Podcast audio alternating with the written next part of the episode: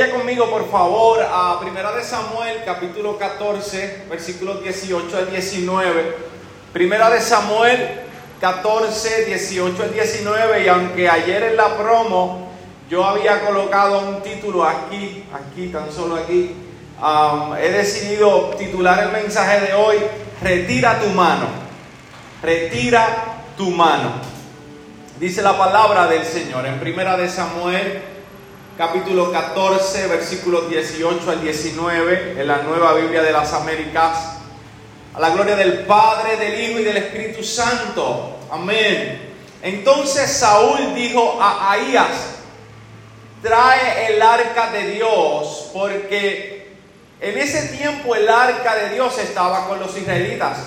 Y sucedió que mientras Saúl hablaba con el sacerdote, el alboroto en el campamento de los filisteos continuaba y aumentaba. Entonces Saúl dijo al sacerdote, retira tu mano, retira tu mano. Padre, yo te doy gracias, gracias porque tú eres bueno, gracias porque hoy, Señor, nos traes a tu casa de oración para poder alabar y glorificar, bendecir tu nombre de manera especial. Gracias por los muchachos que han entonado estas alabanzas hermosas, Dios eterno.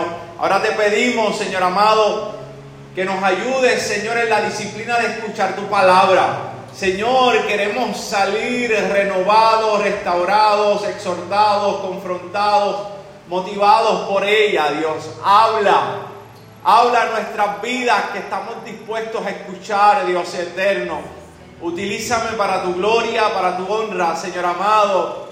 Tú te la mereces toda. Yo simple y sencillamente soy un vaso, Señor frágil. Háblanos de manera especial en el nombre poderoso de Jesús. Amén. Y amén. Alguien dijo alguna vez, donde no hay decisiones, no hay vida. Donde no hay decisiones, no hay vida. Y es que, amado hermano, si hay algo que nosotros no podremos librarnos nunca es el tomar alguna decisión. Si usted está aquí, por ejemplo, es porque usted tomó la aceptada decisión de levantarse para llegar a la casa del Señor. Usted tomó la decisión acertada y bíblica de acercarse a la casa del Señor para adorar y glorificar su santo y bendito nombre. De hecho, usted lleva lo que trae puesto porque en algún momento determinado, ya hubiera sido ayer por la noche u hoy por la mañana, usted miró el closet y decidió qué se iba a poner o qué se iba a vestir.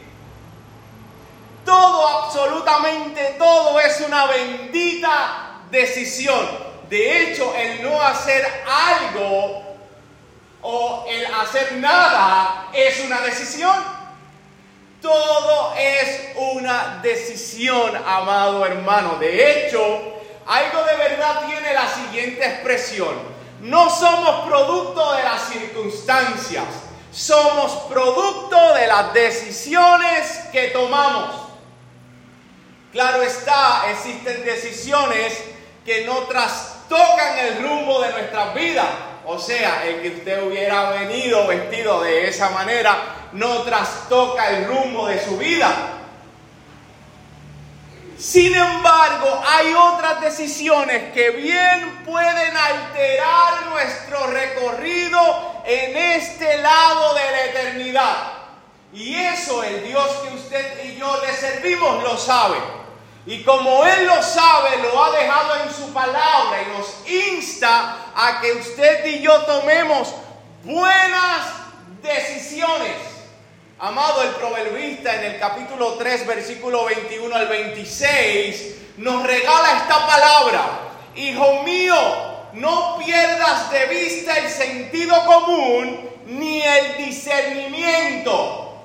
La traducción lenguaje actual dice, Aprende a tomar buenas decisiones y piensa bien lo que haces. En el versículo 22 continúa diciendo que si tú tomas buenas decisiones, refrescará tu alma. En el 23 dice, te mantienen seguro en tu camino y, tus pies no tropezarán. Puedes irte a dormir te acostarás y dormirás profundamente. ¿Saben lo que me llamó la atención de ese texto? Que hay veces que usted y yo no dormimos bien porque en ese día no tomamos buenas decisiones. Por darte un ejemplo bobo, quizás tomó la decisión de acostarse tarde. No pudo dormir bien, no descansó bien. Quizás tomó decisiones desacertadas que provocaron en usted cierta preocupación que se manifestó en la noche y no lo dejó dormir. Ahora bien, una de las cosas que debemos tomar en cuenta para la toma de decisiones, amado hermano y hermana, es que Dios esté involucrado en el asunto. En otras palabras, Tú y yo no podemos desligar nuestras decisiones con la voluntad de Dios. Nuestras decisiones deben estar sujetas a la voluntad de Dios. Escucha el proverbista nuevamente del capítulo 3, versículo 6 al 8 en la nueva traducción viviente. Busca su voluntad en todo lo que hagas y Él te mostrará cuál camino tomar. No te dejes impresionar por tu propia sabiduría.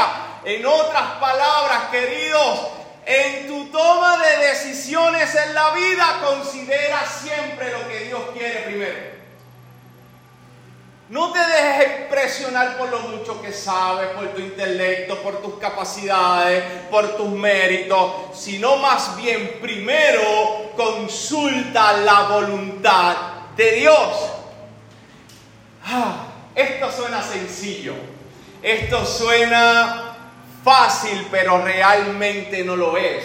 Y lo que yo pretendo en esta mañana, hablando del asunto de las decisiones, es que veamos a un personaje en un escenario difícil y podamos analizar las decisiones que este hombre tomó y que de alguna manera tú y yo podamos adquirir ciertos principios espirituales para que cuando nos toque a nosotros tomar ciertas decisiones en la vida, podamos hacerlo mejor que Él, porque ya hemos estudiado de Él.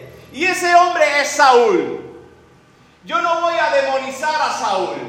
Yo simplemente quiero que utilicemos a Saúl como ejemplo de alguien en quien no deberíamos imitar.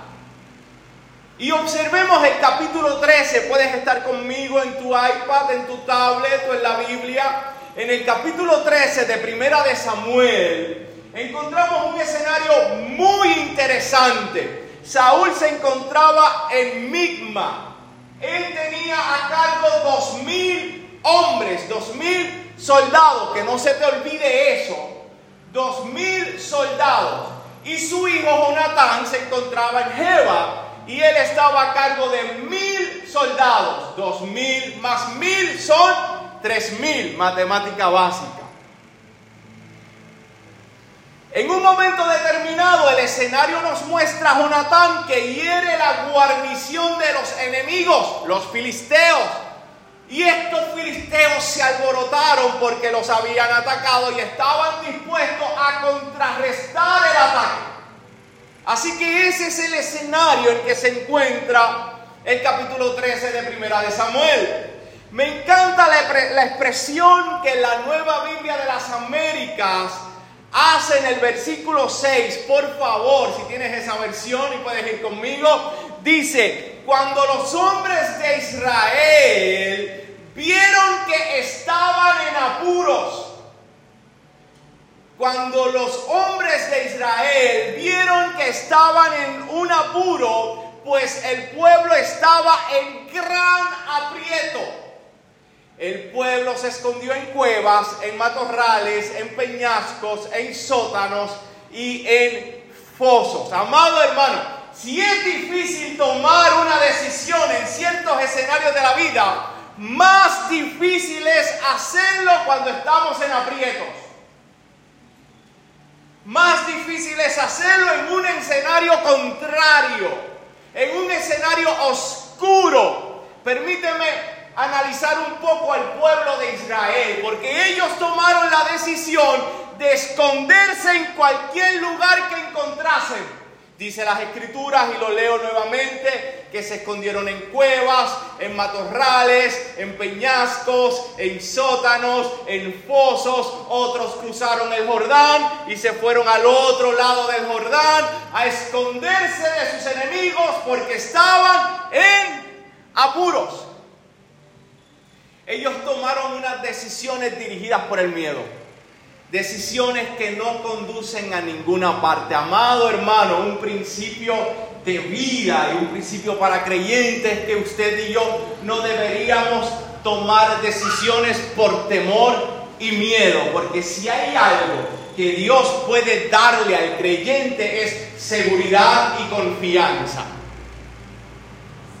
Ojo, no estoy diciendo que no tomemos en ciertas ocasiones decisiones a base de nuestros sentimientos y emociones, porque en ocasiones deberíamos tomar decisiones a base, y esto suena para mis amigos reformados, lo voy a explicar tranquilo, no, me, no, no se rasguen las vestiduras.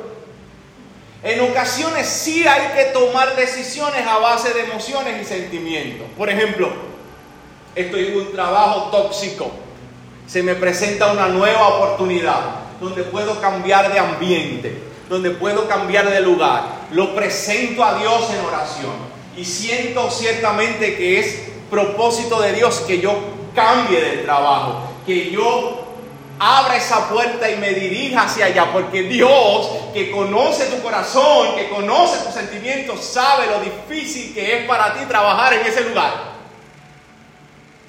Pues ahí yo tomo una decisión a base de mi emoción. Me siento abarrotado. No es fácil trabajar en ese lugar. Se me presentó un ambiente laboral mejor. Ahí yo lo tomo a base de mis sentimientos y mis emociones. Sin embargo, hay otras decisiones que no debería ser producto de nuestras emociones y sentimientos, sino claramente producto del conocimiento previo que yo tengo de la palabra de Dios. ¿Alguien está aquí conmigo? El pueblo de Israel tomó una decisión pasiva. Ellos de alguna manera al tomar esa decisión esperaban que ocurriera algo sin que ellos intervinieran directamente. Amado hermano, ¿cuántas veces nosotros nos hemos paralizado por el temor? Y precisamente nuestra decisión es hacer nada. Déjalo ahí que eso se arregla. Alguien lo va a arreglar. Y no es producto, repito y recalco, de que estoy esperando, de que estoy orando, de que estoy confiando. Nuestra decisión pasiva es producto del miedo. No nos atrevemos a afrontar X o Y situación. Preferimos ocultarnos en peñascos, en matorrales, en fosas y en todo lugar que encontremos. ¿Cuántas oportunidades hemos perdido por el miedo? ¿Cuántas oportunidades de evangelizar a alguien hemos perdido? ¿Cuántas oportunidades de empleo hemos perdido? ¿Cuántas oportunidades de emprender algo hemos perdido? ¿Cuántas oportunidades ministeriales hemos perdido? ¿Cuántas relaciones hemos perdido producto de nuestra decisión pasiva que es causada por el mismo temor y el mismo miedo? ¿Cuántas veces el aprieto nos ha dejado al igual que ellos, ocultos sin tomar una decisión asertiva?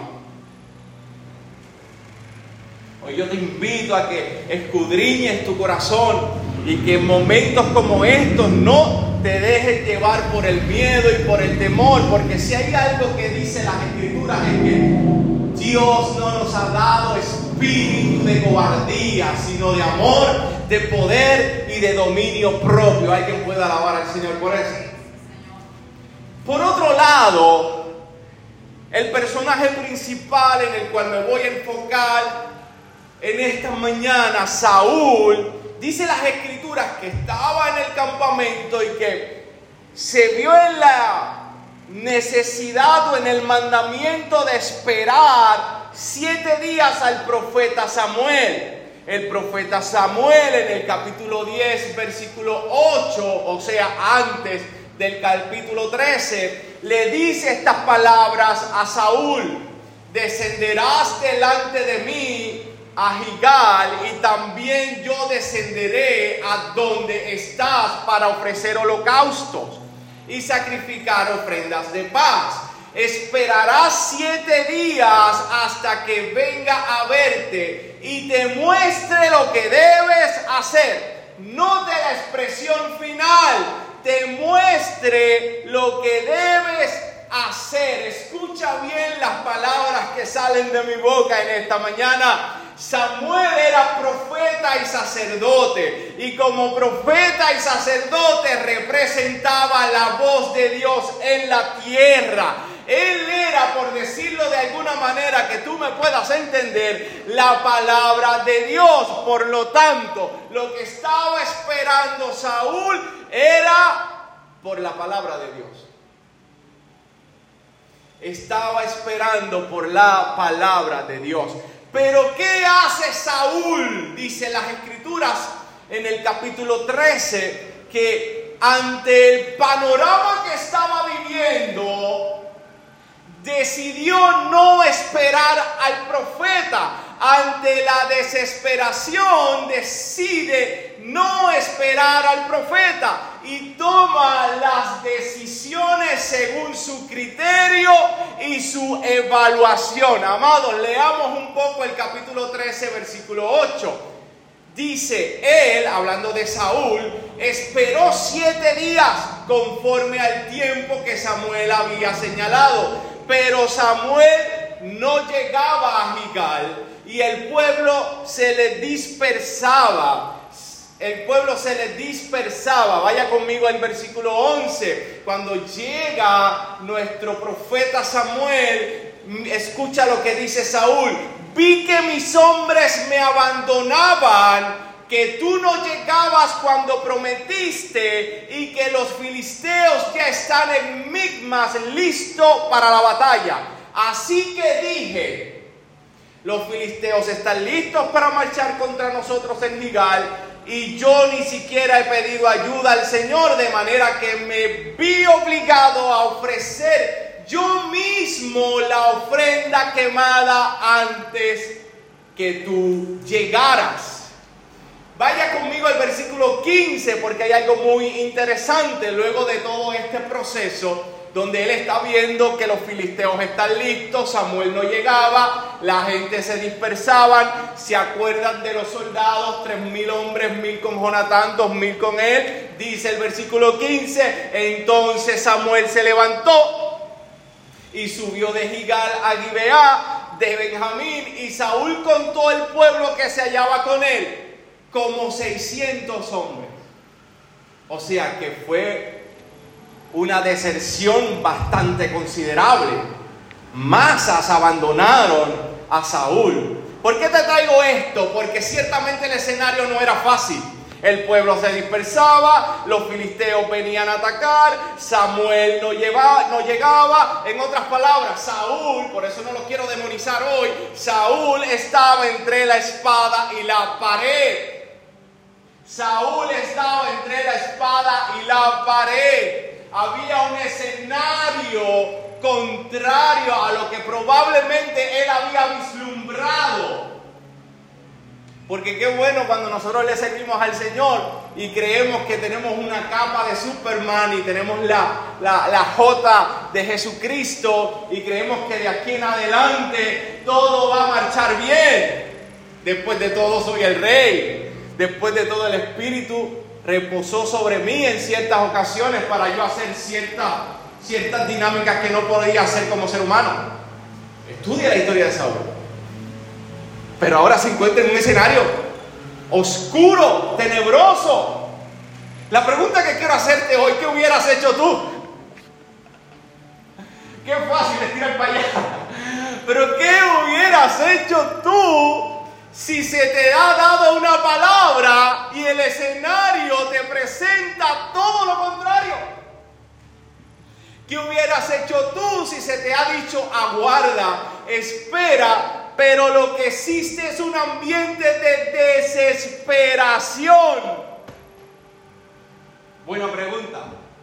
Sé que contestarías al igual que yo, no sé qué hubiera hecho. Quizás para no echarnos fanguito o algo así, no sé qué hubiera hecho, todo depende. De hecho, sí, todo depende. Todo depende de tu relación con Dios. Todo depende de lo que hablamos en el mensaje pasado, tu conocimiento en las escrituras. Todo depende de cuánto tú utilizas el medio de la gracia para relacionarte con Dios. Todo va a depender de eso. Hay decisiones que hemos tomado en un nivel, por decirlo de alguna manera, en un nivel espiritual super mega hiper elevado. ¡Puf! Y sobrevivimos a esa decisión, a esa prueba, a esa adversidad, porque tomamos una decisión acertada y alineada a la voluntad de Dios. Pero hay momentos que son pruebas menos que las que te menciono, pero estamos en un nivel quizás espiritual mucho más bajo y tomamos decisiones desacertadas. Porque todo va a depender de la relación que tú tengas con tu Dios. Dos cosas quiero enseñarte en este punto, dos cosas. Amado, escucha bien. Hay situaciones que se nos van a presentar para probar nuestro carácter ante Dios. Hay situaciones que se nos van a presentar para probar nuestro carácter ante Dios. O sea, hay situaciones que van a hacernos esta pregunta. ¿Cuán alineados o alejados estamos en nuestra semejanza a Cristo? Y algunos eruditos, y yo creo también en esto, piensan que el que Samuel llegara tarde era precisamente para probar el carácter de Saúl. Sin embargo, la decisión de Saúl fue todo lo contrario a lo que el profeta esperaba.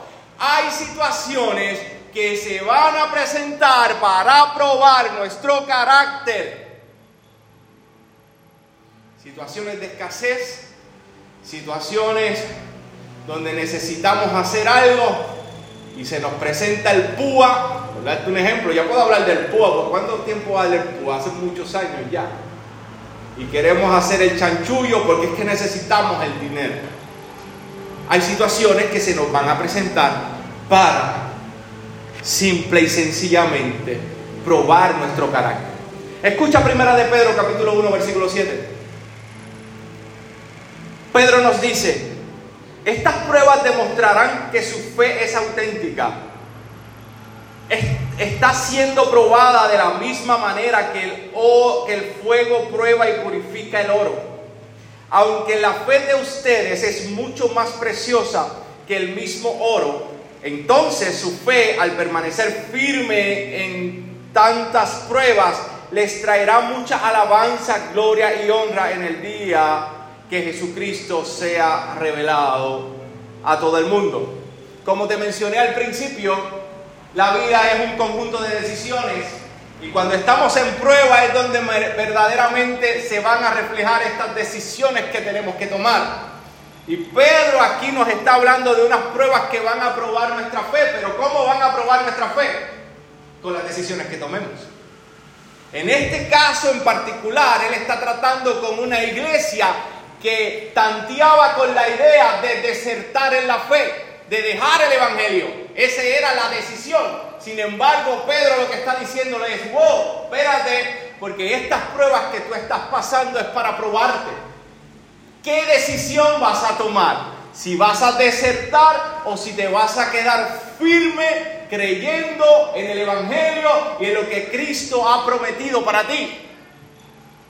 Van a probar tu carácter, van a probar tu fe, van a probar tu confianza fianza. Así que, amado hermano, escucha bien, antes de tomar cualquier decisión, considera que hay escenarios que se nos van a presentar para mostrar el carácter. Escucha bien lo que te voy a decir. No es Dios quien necesita saber hasta dónde tú llegas por Él. No es Dios el que necesita saber cómo está tu carácter. Dios sabe cómo está tu carácter, cómo está su, tu relación con Él. Dios sabe todo eso. La prueba y la adversidad viene para que tú veas cómo está tu carácter delante de Dios.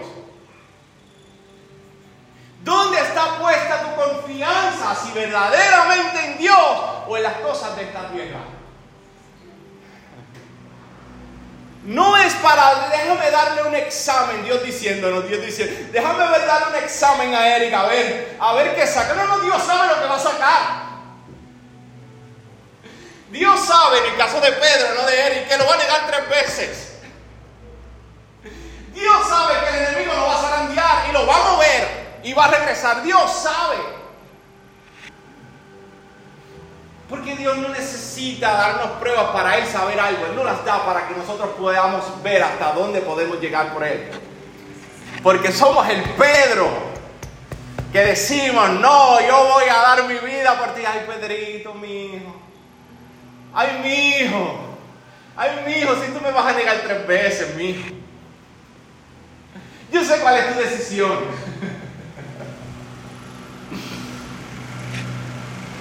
Cada situación adversa nos llevará a tomar decisiones y estas van a reflejar nuestro carácter.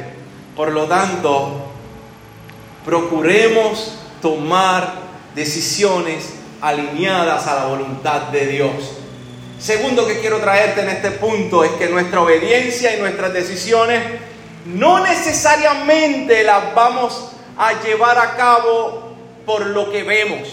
Escucha Saúl en el versículo 11 del capítulo 13, cuando está justificando su acción, él hizo sacrificio sin esperar al profeta y el profeta le dijo que esperara por él. Él dice, como vi, como vi, tenía que tomar una decisión, pero no actué en fe, en confianza, en la seguridad que tengo en Dios e incluso, y lo vamos a ver más adelante, en el mandamiento de Dios. Yo vi yo vi que ellos se iban, que se eh, dispersaban. Yo vi que tú no llegabas. Yo vi que el pueblo de los filisteos estaban listos para la batalla. Tomé una decisión. En otras palabras, la decisión acertada de Saúl era basándose en lo que veía y no en la fe, no en la confianza y no en la seguridad que debía tener en Dios. Pablo nos anima y anima a la iglesia en Corintios a que sepamos algo bien importante. Y quiero traérselo a ustedes en esta preciosa mañana. Los creyentes, los creyentes, andamos por fe y no por vista. Y cuando yo digo que andamos por fe, no quiero decir que nosotros andamos con una venda en los ojos, caminando a ver qué sucede. Yo confío en Dios. Y no, perdóneme, voy a bajar, pero tengo que mirar porque si no me caigo, me de verdad. Y no vamos a ver, no, no. Cuando Pablo dice, nosotros andamos por fe, lo que está diciendo es que nosotros andamos confiados en la seguridad de sus promesas. De hecho, en el contexto en que lo habla Pablo, precisamente está hablando de esa promesa celestial que nos aguarda. Nosotros andamos confiados en sus promesas, independientemente del panorama que podamos ver en este mundo. No nos movemos por lo que vemos, sino por la seguridad de sus promesas. O sea, vivimos en la seguridad de un Dios que nos ha salvado y nos ha prometido su presencia, incluso nos ha prometido un lugar en el cielo. Y esto, amado hermano, nos debe animar a tomar buenas decisiones bajo la seguridad y confianza que tenemos en Él. Seamos humanos, seamos humanos. Hubiéramos esperado a un Samuel a un Samuel diciéndole a Saúl, ah bueno, ya que lo ponen de esa manera. O sea, sí, mala mía, estoy tarde. sí, ya los veo listos para la batalla. Y oye, no eran tres mil, ¿cuántos te quedan? O sea, hubiéramos esperado de alguna manera a un Samuel diciendo, ah bueno, ya que lo pones de esa manera, no te quedaba de otra. Tranquilo.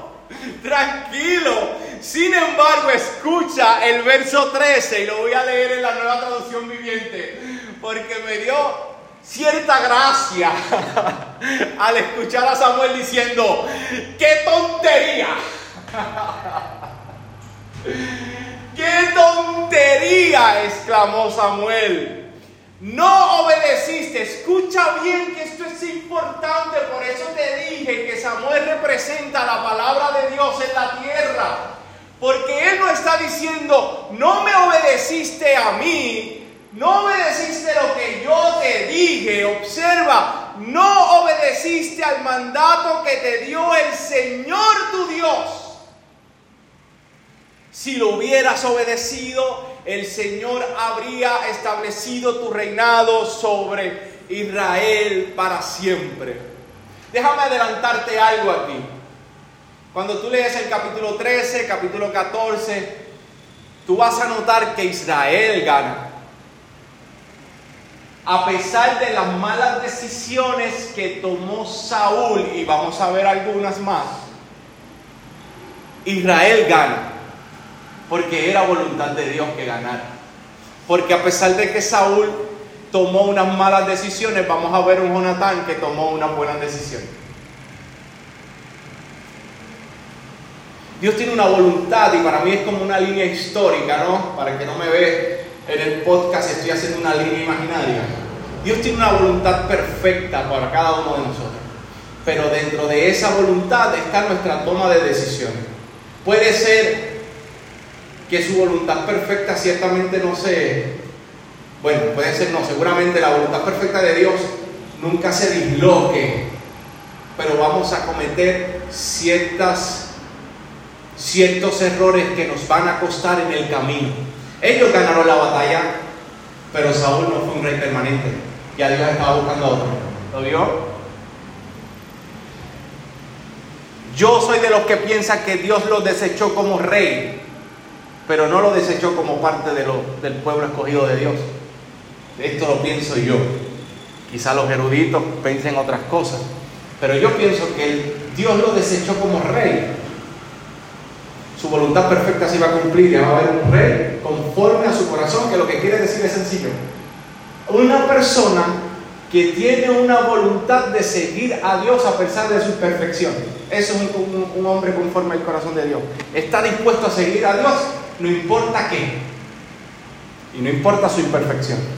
El punto que quiero traerte es que precisamente hay una línea y ellos ganaron, pero sus malas decisiones le costó en otros asuntos. Cuidado que quizás nosotros no veamos visible o abiertamente, debería decir, ciertas consecuencias de nuestras decisiones, pero espiritualmente las estemos pagando.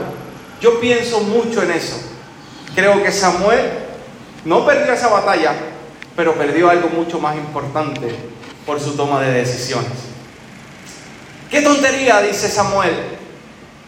La decisión de Saúl no fue una afrenta a Samuel, fue hacia Dios. Desobedeciste al mandato que te dio el Señor tu Dios. Escucha esto, amado hermano y sé que lo dije en el mensaje anterior y lo repetí hace un momento, pero tú y yo somos llamados a interactuar con los medios de la gracia, oración, lectura bíblica, devocional, congregarte para que tus decisiones sean alineadas a la voluntad de Dios. ¿Qué hizo Saúl? Rechazó el mandato de Dios, rechazó la palabra de Dios, tomó el asunto en sus manos y bien eso pueden hacer aquellos que son llamados incrédulos o no creyentes, pero aquellos que nos hemos arrimado a la luz de la gracia de Dios, nuestras decisiones deben estar alineadas a su voluntad. Observa lo interesante de esto. Saúl toma una decisión a base de lo que ve. Yo vi esto y Samuel le dice, aunque hubieras visto eso, no es, no es justificación para haber tomado esa decisión. Porque tú no eres como ellos. porque tú no te mueves como ellos, porque las decisiones no son como ellos las toman. En ocasiones pudieran ser decisiones racionales, pero en muchas ocasiones Dios nos pide, aguarda, tranquilo, confía, yo voy a orar. Saúl toma una decisión a base de lo que ve, sin consultar a Dios, porque lo que veía era más fuerte que lo que creía. Ah, eso está bueno para Facebook. Que lo grabó, nadie lo grabó. Saúl toma una decisión a base de lo que ve, sin consultar a Dios, porque lo que veía era más fuerte que lo que creía. Sin embargo, observe a Jonatán, su hijo. Esto es un novelón. Yo no sé si usted ha leído Primera de Samuel, pero esto es un novelón. Observe a Samuel en la altura del capítulo 14, versículo 6. Estamos en el capítulo 14 y él decide, Jonatán, ir con su escudero a la guarnición de los filisteos. ¿Cuántos? Dos. Dos. Jonatán y el escudero. ¿Cuántos tenía Saúl en ese momento? Bueno, tenía tres mil, esos tres mil estaban distribuidos entre mil, entre mil y dos mil, ahora le quedan 600. Jonatán se fue con el escudero nada más. Y observe lo que dice, amado hermano, el versículo 6, el final de ese versículo. Él dice, Jonatán dice, él, hablando de Dios, puede ganar la batalla, ya sea que tenga muchos guerreros o solo unos cuantos. Eso, amado hermano, es fe. Eso, amado hermano, es, es confianza. Eso, amado hermano, es una buena decisión tomada a base de la seguridad que tiene en Dios. Hay una traducción que dice, Dios no se limita con pocas personas a hacer lo que quiere. ¡Boom! Mientras Saúl estaba mirando el escenario terrenal y viendo cómo se le iba la gente, Jonathan le dice, es que Dios no se limita, Dios puede ganar conmigo y contigo, vamos a meterle mano. Claro está, quiero hacer una salvedad aquí. La decisión o la manera en que Jonatán decide buscar la voluntad de Dios es poco ortodoxa, porque él lo que hace es que dice, bueno, nos vamos a presentar donde los filisteos, si los filisteos vienen a nosotros, pues sabremos que entonces Jehová no nos va a dar la Pero si ellos nos dicen, suban acá, queremos decirle algo, pues sabemos que entonces Dios nos va a dar la victoria. Escuche bien, este es un caso particular de las escrituras que se puede alinear con Gedeón, ¿verdad? Y el vellón. Es un caso particular. Sin embargo, en su caso particular, y tú no te creas particular, porque hay mucha gente que no se congrega, porque dice, la salvación no depende de congregarse. Ajá, eso es cierto. Sin embargo, una persona salva evidencia su salvación congregándose. Pero hay gente que se cree los íntimos de Dios y no se congregan, evangelistas que no tienen pastores, ay Dios mío, me voy a meter por ahí, este, y tú no sabes si vienen o van, y, y esa cuestión. Porque ese es el caso particular. Culpa de Seki, que podemos hablar de esas cosas. Anyway, ese es un caso particular y no te creas que es tu caso particular. No hagas lo que decíamos. Déjame ver si Dios me habla y abras tu Biblia y dice, Judas se ahorcó. O sea, no hagas ese tipo de, de dinámica mística o poco ortodoxa o tradicional, sino que sigue la manera correcta de buscar la voluntad de Dios, que es a través de una relación íntima con Él, a través de los medios de la gracia. El punto que quiero traerte es que mientras el padre Saúl tomaba la decisión por lo que veía, Jonatán basó su decisión en la fe y seguridad que tenía en Dios. Quizás usted me pregunte hoy, pastor, ¿cómo puedo hacer para que en el momento del aprieto no me desespere y pueda tomar la mejor decisión. Bueno, primero yo te diría, no has escuchado mi sermón. Es lo primero que yo te diría, escúchalo en la semana porque ya estoy acabando.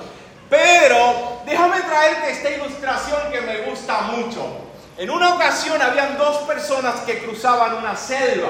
Ellos ya sabían el camino y que más adelante se iban a cruzar con un río. Y uno le dice al otro, tenemos que apurarnos porque si no llegamos a tiempo el río puede crecerse y no podremos cruzar. Pues ellos se apuran y cuando llegan a la orilla del río, uno de ellos se hinca a. Y mientras está orando, el río se crece. Cuando abre sus ojos, él ve el río crecido, va a hablarle a su compañero, pero el compañero ya está al otro lado. Y él le grita, pero ven acá, ¿Tú no oraste para cruzar el río? Sí, yo oré mientras iba de camino. Yo no esperé llegar al río para orar. Mientras estábamos de camino, yo estaba orando. Pues precisamente, amado hermano, ese es el mejor consejo que quizás yo pueda darle. No esperemos a que estemos en aprieto para buscar a Dios de verdad. No esperemos cuando estemos en el río que está en crecerse para orarle a Dios. Es ahora, es en el momento de la bonanza, es en el momento de la paz, es en el momento donde estamos tomando decisiones que son relevantes, pero no son profundas como quizás en un momento de aprieto, en un momento de apuro. Procuremos relacionarnos con Dios a lo que llegamos frente al río crecido. Por otro lado, Vamos al texto que leímos al principio, capítulo 14. Ya me voy, sí, ya me voy.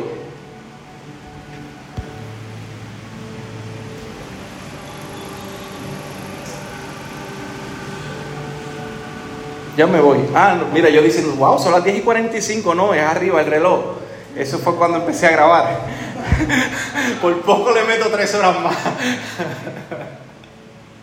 El capítulo 14, pero vaya primero conmigo al versículo 2 y 3. Versículos 2 y 3. Yo quiero que tú veas esto conmigo. Nueva Biblia de las Américas. Saúl estaba situado en las afueras de Gibea, debajo del granado que está en Migrón, y la gente que estaba con él eran unos 600 hombres. Y Ahías, hijo de Aitob, hermano de Icabob, hijo de Finés, hijo de Elí, o sea, Ahías es el bisnieto de Elí, el sacerdote del Señor, obviamente era por herencia, llevaba un efod. Esa palabra a mí, o sea, ¿por qué el autor de Samuel decide enfatizar en el efod. El efod era unas vestiduras que utilizaba precisamente el sacerdote. Y estas vestiduras, ¿verdad? Que se colocaba el sacerdote, encima de ellas se colocaba un pectoral, amado hermano. Y este pectoral tenía dos piedrecitas que yo las voy a llamar hoy dados para que me entiendas. Escucha bien. Esto no lo vas a escuchar en muchas predicaciones porque la gente tiene miedo a predicar esto, yo no. Los famosos Urim y Tumim. En Deuteronomio, en Éxodo, vamos a ver que Dios por voluntad propia decide que una de las maneras para comunicarse o para que el pueblo consultara con él era a través de estas dos piedrecitas. Y ellos lo que hacían para hacerte el cuento largo corto era sencillo tiraban las piedrecitas jodados y según cayeran así consultaban con Dios. Era lo que llamaban una suerte divina, una suerte sagrada. No te, no te asombres de esto, porque Proverbios 16, 33, ellos creían lo siguiente, la suerte se echa en el regazo, pero del Señor viene toda decisión. Ellos zumbaban, pero ellos sabían que como iba a, iba a ser colocado esos dados, era bajo la voluntad de Dios. Él iba a dirigir los dados. En la nueva traducción viviente, y es el texto que le encanta a Odalis, muchos saben por qué, dice, podremos tirar los dados, pero el Señor decide cómo caen. Así que no nos sorprenda que esta sea una dinámica en el Antiguo Testamento, no ahora, en el Antiguo Testamento, mientras Dios en su soberanía está estableciendo la palabra revelada. Este era la manera, una de las maneras en que iba el pueblo a consultar o el rey a consultar con Dios. De hecho, mire esto bien interesante. En muchas ocasiones vas a ver en la Biblia que el rey manda a traer al sacerdote o al efod para consultar con Dios. Es porque en el efod está el pectoral que están los dados y vas a escuchar preguntas bien eh, que se contestan con un sí o con un no. ¿Subiremos a atacar los filisteos? Y el Señor dijo, sí, subirán. Es porque seguramente, bueno, el texto no lo dice, pero se puede inferir que ellos zumbaron los dados y cayó en sí. Y ellos escribieron, y el Señor dijo, sí, subiremos. ¿Obtendremos la victoria? Sí, la obtendrán. ¿Lo vio? Quizás no lo dice explícitamente, pero se puede inferir que la manera en que consultaron a Dios fue a través de este método. Dios lo decidió así. Y me llama mucho la atención que Él está diciendo que el sacerdote llevaba un efod, o sea, que dentro de lo que tenía Saúl, 600 hombres, un sacerdote, él como rey, las municiones que pudiera haber tenido, él enfatiza que el sacerdote llevaba un efod. O sea, en cierta manera lo que nos está diciendo, amado hermano, es que la voluntad, ellos tenían la capacidad de ir y procurar la voluntad de Dios. Estaba todo, incluso el, acceso a la voluntad. ¿Qué Dios quiere? Me estoy explicando. ¿Qué Dios quiere? Esto es bien importante. Entonces, yo me inclino a pensar, amado hermano, que lo que nos está diciendo el Espíritu aquí es, ellos tenían la manera de consultar a Dios. Ellos tenían la manera de consultar a Dios. Ahora si vayamos más adelante, capítulo 14, versículo 18 al 19, ya me voy. Dice, entonces Saúl dijo a Ahías, trae el arca de Dios, porque en ese tiempo el arca de Dios estaba con los israelitas, y voy a hablar de eso más adelante. Y sucedió que mientras Saúl hablaba con el sacerdote, el alboroto en el campamento de los filisteos continuaba y aumentaba. Entonces dijo al sacerdote, retira tu mano. Escucha bien, hay eruditos que piensan que el arca no pudo haberse traído en ese momento en particular, porque el arca llevaba 20 años en otro lugar. Hay unos que dicen, y es la traducción septuaginta, la que coloca, que en vez de arca coloca el efod. Y lo que ellos dicen, que esta traducción es una de las más antiguas, que lo que realmente trajeron delante de Saúl fue el efod.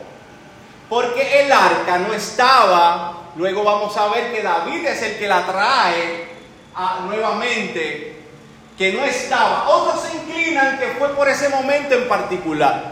Amado hermano, no importa una o la otra, la idea central aquí es que ellos iban a buscar la voluntad de Dios. Esa es la idea. Cuando Él manda, ya sea el arca, yo me inclino que fue el efod, cuando Él manda a buscar esos dos utensilios es porque estaban de alguna manera buscando la voluntad de Dios.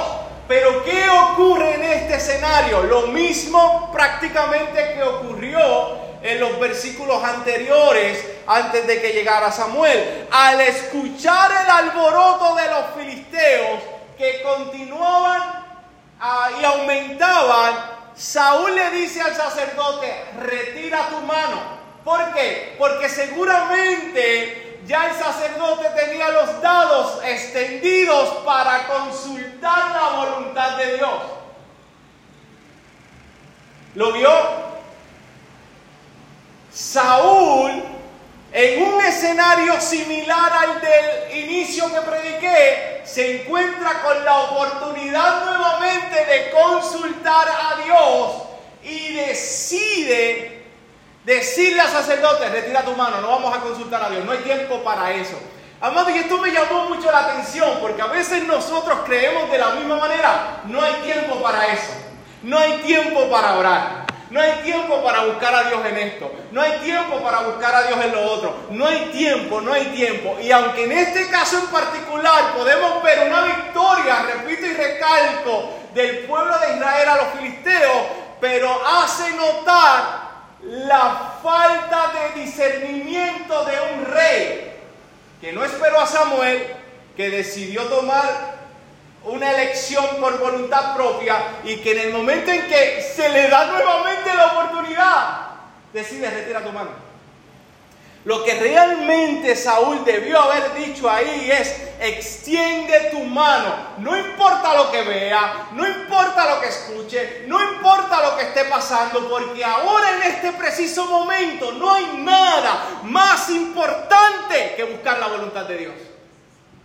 No hay nada más importante que buscar y consultar con el Dios que nos llamó, amado hermano. La realidad es que Saúl era el que tenía que retirar su mano y dejar que el sacerdote extendiera la de él, porque en la del sacerdote estaba la voluntad de Dios.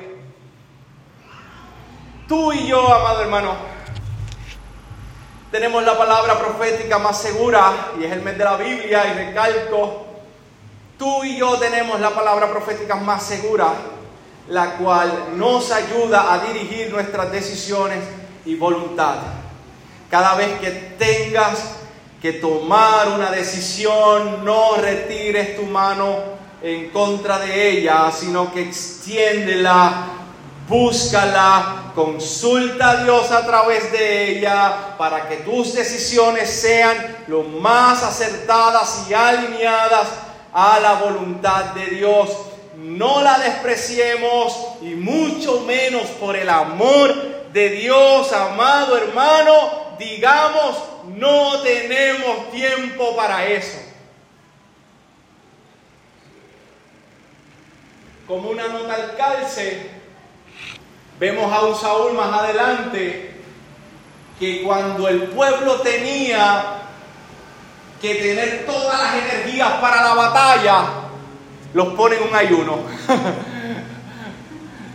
ya tú estás viendo a un Saúl falto de discernimiento y están débiles, no pueden con, con, sus espadas porque tuvieran en sus manos, pero hay un Jonatán que encontró un panal de miel, comió, decidió comer y recibió energía.